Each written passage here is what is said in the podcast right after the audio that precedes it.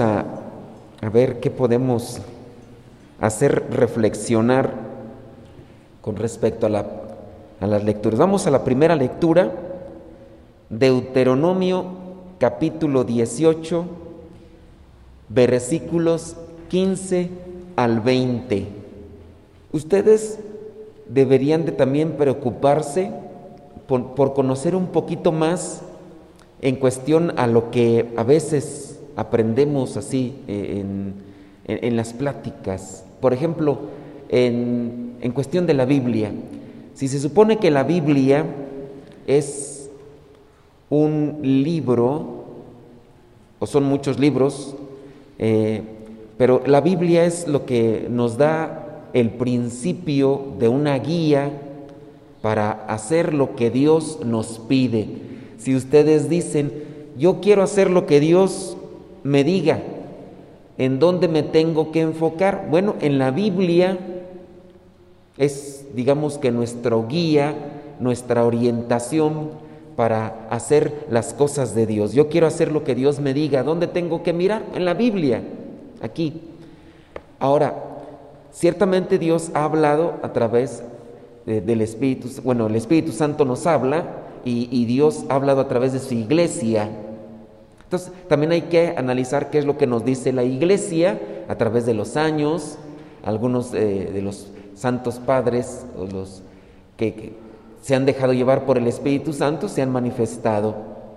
Pero sí es importante también que nosotros tengamos un, una base de conocimiento. Algunos de ustedes ya lo saben, otros no. Por ejemplo, ¿se han preguntado qué significan los libros de la Biblia? Eh, por ejemplo, ¿qué significa Génesis? A lo mejor ya algunos ya lo saben. Pero si les pregunto, ¿qué significa Deuteronomio? Levante la mano ¿Quién sabe qué significa Deuteronomio? No, pues les hace falta más box, dijo aquel. No, sí, hay que, hay que cuestionarnos en eso porque pues, estamos leyendo el Deuteronomio. ¿Y qué significa Deuteronomio? Sabrá Dios. Ay, yo no sé. Ok. ¿Por qué les digo del nombre? Es que el nombre nos da una referencia. ¿Qué significa Génesis? origen, principio. Ay, ustedes ya toman los cursos bíblicos, qué bueno. Ya, ya saben, ya saben. ya saben si, si alguien se llama, porque por ahí he escuchado personas que se llaman Génesis, entonces ya saben su significado. Deuteronomio, ¿qué significa Deuteronomio? Deuteronomio significa segunda ley. Deuteronomio significa segunda ley. Y aquí estamos hablando de una segunda ley porque se supone que hay una primera ley. ¿Cuál vendría a ser esa primera ley? A ver, échenle así como que una rascadita. ¿Cuál vendría a ser esa primera ley? Ya tomaron los cursos bíblicos. Los mandamientos. Cuando Moisés sube al monte, recibe la las, ta las tablas de la ley, que son los diez mandamientos.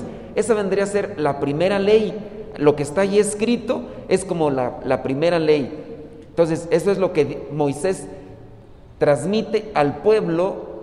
Dios le dice, compártele esto a la gente, esto es lo que tiene que vivir. Y ya después vendrá un, una segunda ley. Y en la segunda ley vienen muchas eh, indicaciones. Y entonces el libro del Deuteronomio nos habla de esa segunda ley, de lo que tenemos que, que realizar. Y entre lo que se tiene que realizar es esta cuestión. El pueblo está pidiendo, bueno, Moisés sí está al frente de nosotros. ¿Y quién más va a estar? ¿Quién más nos va a guiar? ¿Quién eh, nos tiene que acompañar? Moisés no, no va a durar toda la vida. Eh, ¿Cómo le vamos a hacer para, para seguir caminando? Necesitamos de alguien que nos oriente. Y para eso, cuando el pueblo pide, ¿qué fue lo que pidió en la primera lectura? ¿Pusieron atención? Un profeta. Y como ustedes ya tomaron los cursos bíblicos, ya ustedes ya saben qué es un profeta. ¿Quién es un profeta? El que anuncia y denuncia, anuncia el reino de Dios y denuncia las injusticias. ¿Ustedes son profetas? De título. De título ya somos profetas. ¿En qué momento se nos configuró como profetas? En el bautismo, qué barbaridad, no, hombre, ya ustedes ya son este, chalanes de maestros. Sí, en el momento de que se nos bautiza, se nos configura como, como profetas, se nos da, digamos, se nos otorga esa delegación. Tenemos que trabajar como profetas. ¿Y cuál es el trabajo del profeta? Pues anunciar el reino de Dios y denunciar las injusticias. Entonces, con base a estas cosas, podríamos entender un poco más la primera lectura. Vamos ahora sí a darle una repasadita a la primera lectura. Deuteronomio 18, 15 al 20. El Señor su Dios hará que salga de entre ustedes un profeta como yo, hablando Moisés aquí, y deberán obedecerlo. O sea, ya no solamente soy yo, sino que de entre ustedes, de entre ustedes saldrá un profeta. Esto es en realidad lo que ustedes pidieron al Señor su Dios en el monte Oreb, el día en que todos se reunieron allí y dijeron, no queremos oír otra vez la voz del Señor nuestro Dios, ni ver este gran fuego para morir. Los que ya tomaron los cursos bíblicos recordarán que cuando Dios se manifestaba era algo estruendoso y ellos ya hasta se habían asustado por la manera como Dios se manifestaba. Dijeron, ya no queremos que Dios nos hable de esa manera, mejor que, que nos lo diga por medio de un intercesor, de un profeta. Entonces el Señor le dijo a Moisés, está bien lo que han dicho, yo haré que salga de entre ellos un profeta como tú. De entre la misma gente saldrá un profeta como tú, uno que sea compatriota de ellos, paisano, y que les diga lo que yo le ordene decir y les repita lo que yo le mande. O sea que el profeta debe estar insistiendo, el profeta debe hablar en nombre de Dios, no a título personal ni lo que yo quiero. Entonces el profeta tendrá que alinear sus pensamientos conforme al pensamiento de Dios. De ahí, ¿por qué nosotros insistimos mucho en la lectura y la reflexión de la palabra de Dios? A nosotros se nos van acomodando los pensamientos en la medida en que reflexionamos la palabra de Dios. No puedo yo entonces solamente hablar de Dios cuando a veces ni siquiera yo conozco su palabra. A ver, ¿cómo se debe de comportar un cristiano ante dicha situación? cómo debe de hablar un cristiano en cualquier parte. Muchos de ustedes han ido purificando hasta su manera de hablar. No digo que ya no dicen malas palabras, a lo mejor todavía las dicen, pero ya cuando las dicen ya se sienten mal porque saben que no es lo correcto, no es lo propio. Y para eso pues está la confesión. Y algunos de ustedes llegan, Padre, confiésome que pues todavía se me salen unas cuantas carnes no lo voy a pasar como a un padre de aquí que no sabía a qué se refería aquí la gente con, carnes y llegó el que se iba a confesar, le dijo, padre, acúsome que soy carnicero. Y dijo el padre, dijo, bueno, ¿y cuál es el pecado? Pues que soy carnicero, padre. Pues ya hasta que le explicaron, es que eso es decir, soy mal hablado, es decir, carnes. ¿eh? Bueno, pero entonces, retomando la situación, cuando nosotros llevamos purificando nuestros pensamientos, si bien cometemos los pecados, ya nos damos cuenta y, nos cala porque sabemos que a la luz de la palabra eso no es lo correcto. Entonces, si vamos a hablar en nombre de Dios, tenemos que empaparnos más de la palabra. Y eso es lo que casi no hacemos. Acaba de salir en el, este último censo que se hizo en México y pues ya muchos ya dicen que no, ya no, no, no creen. ¿Y por qué no creemos? Pues porque casi no leemos y reflexionamos la palabra. A ver, ¿qué es lo que me quiere decir Dios? ¿Cómo me debo de comportar? Nos estamos dirigiendo en la vida más a una idea personal o a un criterio personal. Pues, yo, pues sí dirán allá eso, pero yo pienso acá esto, yo, yo creo esto. O sea, ya no es ni siquiera un fundamento.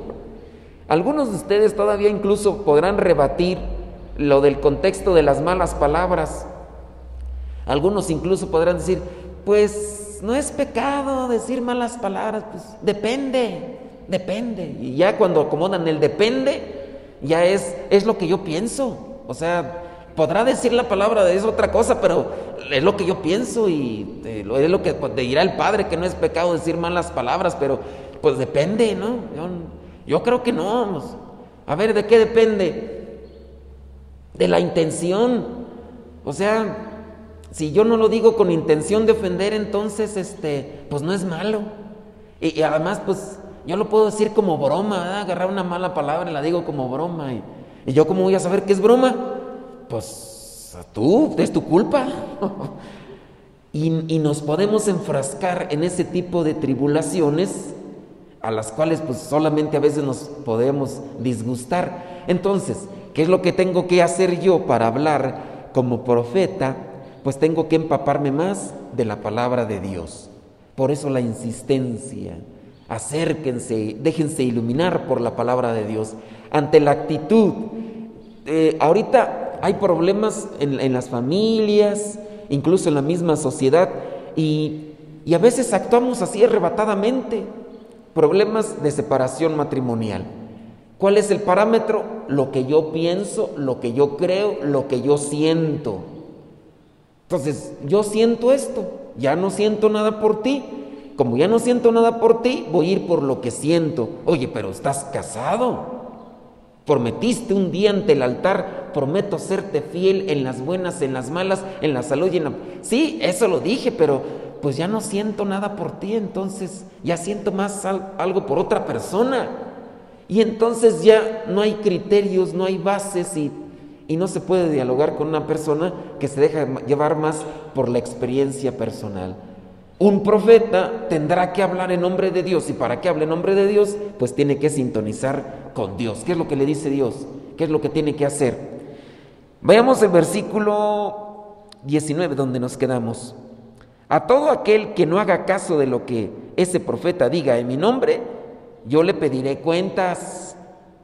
Pero el profeta que presuma de hablar en mi nombre y diga algo que yo no le haya mandado decir o hable en nombre de otros dioses, será condenado a muerte. También aquí viene una sentencia sobre el profeta. El profeta que solamente ande presumiendo porque es anunciador de, una palabra, pero al final que también no la cumpla, también recibirá su, sentencia. O sea, los que no obedecen en lo que se haya dicho en nombre de Dios, se les va a pedir cuentas, pero también al que, al que no cumple, nosotros si no cumplimos, a mí yo creo que me interpela eso más directamente porque yo estoy acá al frente de ustedes en una forma espiritual, yo diciéndoles a ustedes, pórtense bien, sean caritativos, generosos, sacrificados, y si yo soy todo lo que lo contrario a lo que les estoy diciendo, pues también ahí ustedes van a comenzar a decir, pues sí, el Padre dice que, que seamos amables, Dice que nos comportemos afablemente, pero ¿cómo me trató ahorita que fui a preguntarle algo a la sacristía? ¿Cómo respondió cuando le pregunté algo? ¿Cómo me trató cuando estaba ahí en la confesión y le dije mis pecados? Todavía me he encontrado yo casos de personas que han dicho eso, que ya se alejaron de la iglesia, que se alejaron de la fe, porque encontraron al sacerdote que les estaba gritando y que les dijo, incluso algunos, algunos dicen, y eso no lo podría asegurar, ¿verdad?, que al sacerdote las excomulgó. ¿Quién sabe qué pecados haría para excomulgarlos? Además, un sacerdote no puede excomulgar. Pero en su caso es, pues es que el sacerdote me excomulgó. Por ahí me he encontrado algunos casos, digo, no sé si sea verdad o sea solamente una justificación, ¿verdad? Pero a veces ese es el caso. ¿Por qué la gente se aleja o se distancia de la fe? Porque el sacerdote a veces dice una cosa aquí y abajo hacemos otra cosa. Y allí es donde pues también ustedes nos tienen que ayudar. Si ven realmente que estamos eh, ahí cometiendo errores o faltas, pues también ustedes acérquense. Si el sacerdote rechaza, pues ni modo, ¿verdad? Pero ustedes también tengan así eh, esa autoridad y esa propiedad para acercarse y decirle, Padre, no tiene por qué hacer eso, hombre, pues claro, ya si el sacerdote dice pone de otra manera, pues nomás no. Pero esto también interpela con ustedes. Ustedes son profetas, aunque no lo ejerzan de manera así amplia, como a lo mejor nosotros lo estamos haciendo en una forma amplia acá. Pero ustedes son profetas en su casa. En su casa ustedes son profetas, el esposo con la esposa, la esposa con el esposo. Desde ahí va a hablar o tiene que hablar en nombre de Dios, qué es lo que Dios me pide. Pero oh, aguas, porque ahí también entonces se les va a cuestionar a ustedes. Cuando ustedes no hagan lo que dicen que otros deberían de hacer. Por ejemplo, retomando la mala palabra, algo que casi no se hace en México, ¿verdad? Decir malas palabras, pero la mala palabra, ustedes le dicen a sus hijos, no digan malas palabras, y ustedes las utilizan para referirse a otras personas con malas palabras. Entonces, ¿dónde quedó pues, hombre? no digan mentiras. Y apenas llega el abonero, dile que no estoy. Y ya, o sea, con eso tan sencillo, ustedes vienen a caer en descrédito Caemos en descrédito porque decimos una cosa que se debe hacer para bien, para la rectitud, y, nosotros lo estamos haciendo. Entonces, el profeta también va a ser llamado a, rendir cuentas. Entonces, ¿qué tan buenos profetas somos nosotros?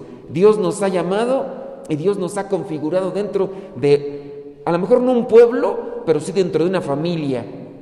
Somos llamados a ser profetas dentro de la familia el, esposo con la esposa, la esposa con el esposo y los dos esposos con sus hijos. Y si no tienen hijos, por lo menos están, son mayores y a lo mejor son profetas para los sobrinos, para los que, que le conocen, los, a lo mejor hay otra familia y los pueden mirar a ustedes. Y qué bonito es encontrar a alguien que actúa con propiedad, con madurez, con decencia, con cordura, pero de repente encontrar a gente que es voluble, neurótica, y que pues a veces ya dices, pues ya no sé, hace 15 minutos estaba sonriéndome y ahorita fíjate nada más la mendiga jeta que tiene. O sea, ¿cómo pues uno ya, uno ya no sabe ni cómo hablar, entonces uno tiene que llegar primero a sondear el asunto, ¿cómo está? Voy a ver, si, si me habla bien primero, entonces ya me suelto, si no, me quedo callado, porque si no, me va como en feria y ya no. ¿Qué debo es vivir con, gente así? Todos estamos llamados a ser profetas y, tenemos que trabajar en ese aspecto. Cuando se dice de autoridad moral, la autoridad moral se la gana una persona que dice algo y también lo hace. Y eso es lo que no hay. No hay autoridad moral. Hay autoridad judicial, Sí, oh, yo soy el policía, yo soy el soldado, yo soy... Sí, tiene una autoridad, pero a veces no es una autoridad representativamente moral. Y uno a veces escucha y sabe de las cosas que se andan haciendo chuecas. Un político, si un político tuviera autoridad moral, se ganaría el respeto. Pero lamentablemente dicen una cosa y hacen otra. No, ya fuera la corrupción. Y de repente comienzan a pasar las cosas y se ventila todo, pues no te dijo que fuera la corrupción. Y fue el primero, a su familia le empezó a dar cargos, su familia empezó a llenarse de empresas. ¿Y de dónde salía todo eso? Pues sabrá Dios. Autoridad moral. Y así nos podríamos ir con respecto a, a, las cosas de la vida, las profesiones, la autoridad moral, acá nosotros, en las cuestiones de fe. Ustedes adquieren autoridad moral, por ejemplo, los que, los que rezan los rosarios, y, ustedes agarran los versículos bíblicos de los pasajes y se los reflexionan a la gente. Alguien que no los conozca van a decir, qué bonito habla. Ay, Dios mío. Pero ya cuando las conozcan en persona van a decir, no, hombre, pues. O cuando estamos dando los cursos bíblicos. Imagínense, o sea, diciendo cosas que tendríamos que hacer y apenas termina el curso bíblico y hacemos todo lo contrario. A mí la verdad se me cayó el cielo. Yo estaba muy chamaco estaba como en el quinto grado de primaria, todavía me acuerdo, aunque ya hace muchos siglos, ¿verdad? Pero cuando estaba yo en el quinto grado de primaria, nos dieron una pequeña clase, ya ven que yo nada más la pura primaria tuve, ¿no? Pero entonces en el quinto grado de primaria llegó un doctor, el doctor que estaba en el centro de salud del rancho. Y llegó el doctor al centro, de, el doctor a darnos una pequeña clase de por qué era peligroso fumar. Y ya nos puso ahí, pues en aquel tiempo no había internet, no había proyectores, no había nada. llevó unas pequeñas cartulinas y empezó a decir, es malo fumar porque a los pulmones les pasa todo esto. Y como mi papá fuma, yo dije, ay Dios, mi, abuelito fumaba y pues casi todos mis familiares fuman. Y yo decía, mira nada más, no, qué bueno doctor, gracias doctor. Y terminando ya, yo me acerco, gracias doctor por darnos este tipo de clases. Pues no había internet, no había ese tipo de clases eh, o orientaciones. Y entonces yo agradecí con, dije, qué bueno que nos orienta. Gracias doctor, gracias. Todavía no decía Dios te bendiga, ¿verdad? Pero nomás me faltó eso. Pero ya gracias doctor. Pasan los días y en una ocasión me dicen, eh, vente, vamos a ir a no sé qué parte. Nos subimos a la camionetita pick-up, como nos subíamos antes todos atrás amontonados, y ahí íbamos. Y pasamos por donde estaba el lugar donde uno esperaba el camión guajolotero, que yo ahí del rancho, el guajolotero.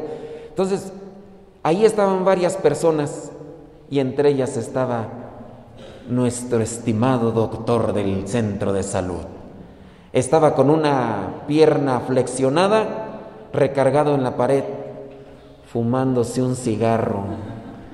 Cuando lo miré yo se me cayó el cielo, dije, ah, ya no le vuelvo a creer. Eso se llama autoridad moral. Una persona se gana la autoridad moral cuando hace lo que le dice a otros que, que deberían de hacer. Y nosotros también perdemos esa autoridad moral. Puede ser que tengamos autoridad física o una autoridad cívica, pero pues uno a veces obedece porque pues si me dice el policía haz esto cuando él eh, no lo está haciendo, pero pues yo tengo que obedecerlo porque si no me, va como en feria, corrupción y cosas de esas, pues uno tiene que... Y así en otras instancias, estamos en la casa, el papá o la mamá me dicen, no hagas esto, pero ellos lo están haciendo. Pero yo lo tengo que hacer porque si no me va como en feria. Todavía estoy en la casa y me da mis chanclazos, me da mi... Y eso. A veces eso pasa. Estoy en una comunidad, en una misión, el, el superior o el encargado me dice, haz esto, y él no lo hace. Es que tienen que ser más generosos, más sacrificados, y él no lo hace. Pero a mí me corresponde obedecer, porque yo me voy a formar y yo voy a, tengo que estructurarme sólidamente. Y nos hace falta trabajar en eso. ¿Por qué mis hijos no me obedecen? Porque no tienes autoridad moral. A lo mejor ustedes son muy buenos para dar órdenes, pero a lo mejor les hace falta autoridad moral. Pueden decirle a sus hijos, respete a su hermana, respete a su hermano, pero usted no respeta a su esposa. Podemos decir a los demás, pórtese bien, y apenas un descuido, ya estamos vivoreando, ya estamos diciendo chismes, estamos regando veneno, en, los demás. Y entonces cuando sus hijos digan, pórtese bien, ¿cómo le vamos a, hacer? Pues sí, nomás nos dice que nos porte bien. Lo que vendría a ser el escuchar a los adolescentes, cuando los adolescentes se acercan y empiezan a platicar con nosotros, nos hablan de la situación de sus familias. Y, la queja más constante que yo he escuchado es, Padre, pero pues vamos a misa. Y, mis papás me dicen que, que, viva las cuestiones de, de, la iglesia. Y ellos nomás están a gusto o están bien mientras están dentro del templo. Porque apenas se salen del templo, en la casa grítese y grítese. Y me dicen a mí que me porte bien, que haga las cosas bien. Y ellos en la casa grítese y grítese. Entonces yo digo, ¿para qué vamos a la iglesia? Si nada más allá estamos tranquilos y acá, estamos, acá están grítese y grítese. Allí peleándose a cada rato, allí desgreñándose. Dice, ¿Dónde, está el amor? ¿Dónde está la paciencia? Que nos dicen, la autoridad moral se va perdiendo. Entonces, estamos llamados a ser profetas. Fíjense que en el, en el Evangelio, vamos al Evangelio así, de manera somera, Marcos capítulo 1, versículos 21 al 28. Ahí encontramos a Jesús que está hablando con autoridad. Fíjense lo que en versículo 22, Marcos 1, 22, la gente se admiraba de cómo les enseñaba, porque lo hacía con plena autoridad y no como los maestros de la ley. Y ustedes que ya han tomado los cursos bíblicos y que tienen una referencia más a quiénes son los maestros de la ley. Los maestros de la ley decían cosas muy bonitas, pero ellos no las hacían. Tanto que en algún pasaje por ahí Jesús les dice, miren, hagan todo lo que ellos les dicen, mas no hagan lo que ellos hacen. Porque las cosas que decían los maestros de la ley eran buenas, eran buenas, pero ellos no las hacían. Y tanto así que por eso Juan el Bautista, Jesucristo mismo, les dice, fariseos, fariseos en el sentido de hipócritas, hipócritas, sepulcros blanqueados, porque sí dicen una cosa, pero hacen todo lo contrario. Y la gente se quedaba tan admirada porque lo que decía Jesús, eso también lo hacía. La autoridad moral nos puede llevar a nosotros no solamente a que podamos realizar las cosas bien en nuestra vida. Fíjense que como consecuencia de la autoridad moral que tenía nuestro Señor Jesucristo, también independientemente de lo que vendría a ser que Él es Dios, en su autoridad moral Él le daba órdenes a los espíritus impuros y estos obedecían. Van a decir ustedes, ah, pero era Dios. Pues sí, pero cuando ustedes tienen autoridad moral en su vida espiritual, ustedes podrán incluso hacerle frente a los espíritus impuros, a, los espíritus malignos, les podrán hacer frente. Nosotros como sacerdotes que nos toca hacer oración, imagínense que yo lleve una doble vida y que llegue con una persona que se está retorciendo porque dice que tiene un espíritu impuro o está ahí poseído y que llegue yo, espíritu del mal, aléjate, voy a decir, cálmate, cálmate, vivimos juntos, tú y yo, y que me empiece a sacar mis trapitos al sol, porque ha pasado, porque ha pasado. Les platico una anécdota de media hora, pero ahí va.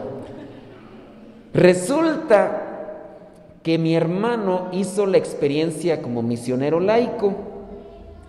Y un día que se fue a dar los cursos bíblicos, llegó a la parroquia. Y en la parroquia donde estaba de misión, pues llegó y encontró en la sala al sacerdote todo así, devastado, hasta sudando. Y entonces mi hermano le pregunta, Padre, ¿qué tiene?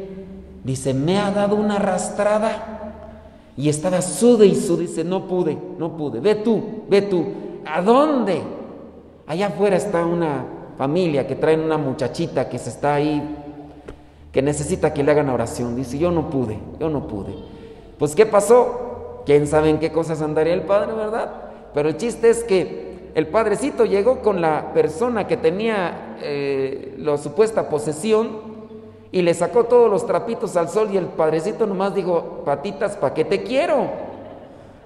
El problema fue que cuando llegó mi hermano y empezó a hacer la oración ahí, pues a, hacer oración, el Padre Nuestro, el credo y todas esas, mi hermano me dice, dice, carnal, aunque no me lo creas, la persona que se estaba retorciendo me empezó a decir mis pecados.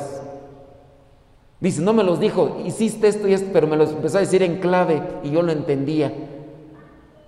Así que eso le pasó a mi hermano, a mí no me ha pasado. Porque a ustedes todavía no les da el patatús, ¿verdad? Pero, pero cuando hay autoridad moral, si yo me he portado bien, si yo he hecho las cosas bien delante de Dios, incluso hasta los espíritus impuros le van a tener a uno miedo, no por lo que uno es, sino por lo que hemos dejado actuar a Dios en nuestras vidas.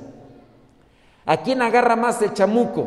¿A quién agarra más los espíritus impuros que sí existen? Pues a las personas que están todas desarmadas, a las personas que a lo mejor dicen de hacer las cosas bien y no las hacen. A esas personas son las a las que agarra más el chamuco.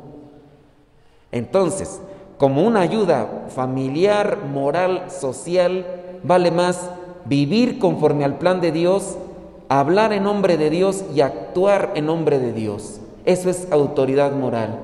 Y si a Jesucristo le obedecían los espíritus impuros, a nosotros en nombre de Jesucristo también nos pueden temer. Gente que pudiera hacer cosas malas, porque hay gente que se dedica a hacer cosas malas. Hay gente que les pone cosas. Pero si uno está bien con Dios, a nosotros nos hacen lo que el viento a Juárez.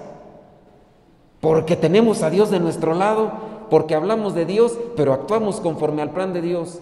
Porque si hay gente envidiosa, gente que buscará a otros que andan haciendo ahí amarres o, o, andan haciendo ahí brujerías y ya te dejaron ahí el montón de huesos de pollo, el puño de sal o quién sabe qué cosas.